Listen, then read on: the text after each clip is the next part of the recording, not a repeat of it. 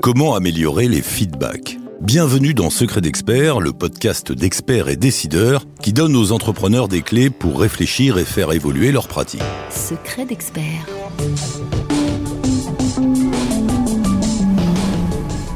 Dans cet épisode, nous explorons avec vous un sujet délicat mais courant, comment faire un retour pertinent à un collaborateur? De quoi parle-t-on aujourd'hui? D'un anglicisme, comme souvent dans le domaine du management. Littéralement en anglais, le feedback, c'est ce qui nourrit en retour. Autrement dit, c'est un échange sur un événement passé. Et l'essentiel, c'est d'être constructif.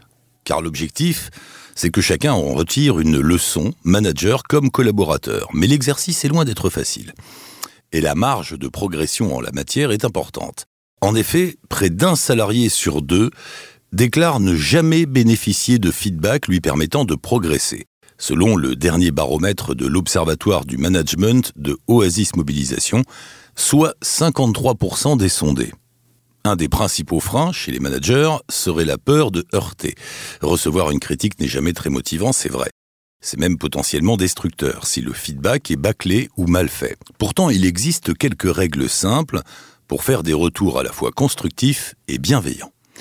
La première, c'est de fixer un cadre et de bonnes habitudes. Plus les feedbacks seront réguliers et efficaces, plus ils seront acceptés et fluides. Bien sûr, il existe déjà des rendez-vous établis, comme l'entretien annuel d'évaluation. Mais ces rendez-vous isolés, souvent imposés et pas toujours bien préparés, peuvent vite tourner au conseil de classe. Pour dédramatiser l'exercice, mieux vaut multiplier ces moments. La deuxième règle est de bien préparer cet échange. Déjà, il ne faut jamais agir sous le coup de la colère ou de la déception. Tel contrat a été perdu ou tel client a manifesté une critique, inutile de réprimander un collaborateur entre deux portes. Évitez aussi de prendre le reste de l'équipe à témoin. L'intérêt d'un feedback est justement de comprendre le plus sereinement possible ce qui s'est passé pour l'éviter à nouveau. Avant de donner un feedback négatif, Veillez donc à vous appuyer sur des faits et des chiffres, gare aux rumeurs ou aux formules du genre j'ai cru comprendre ou j'ai entendu dire. Du concret, du concret, toujours du concret. Ne pas s'emporter lorsque l'on critique quelque chose, c'est aussi l'un des secrets de la communication non violente. Et plutôt que de lancer des formules définitives, il faut laisser ouvert le dialogue. Dans cet esprit, la troisième règle, la plus importante peut-être, consiste à savoir formuler un reproche sans braquer son interlocuteur. Les managers pratiquent parfois sans le savoir la DESC. Résumé en quatre lettres, cette technique permet de faire passer des messages difficiles sans démotiver son interlocuteur. Pour cela, vous commencez par la lettre D, une description précise des faits qui vous réunissent. Par exemple, vous pouvez dire ⁇ Je voulais te parler de tel contrat qui n'a pas été signé ⁇ ou encore ⁇ Je voulais faire le point sur nos derniers chiffres ⁇ Suit le E soit l'expression d'une émotion. J'ai été surpris par cette nouvelle. Ou ces mauvais résultats ne te ressemblent pas, que s'est-il passé? À ce stade de la discussion, il est indispensable de laisser l'autre parler. Il peut exprimer à son tour une émotion, mais aussi donner des éléments de contexte qui permettront à la réflexion d'être plus constructive.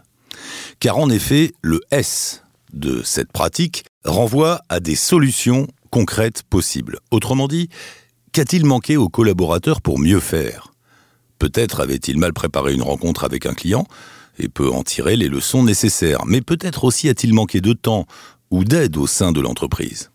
Un feedback ne sera pertinent que s'il débouche sur la dernière lettre de la technique, le C, c'est-à-dire des conséquences positives pour la suite.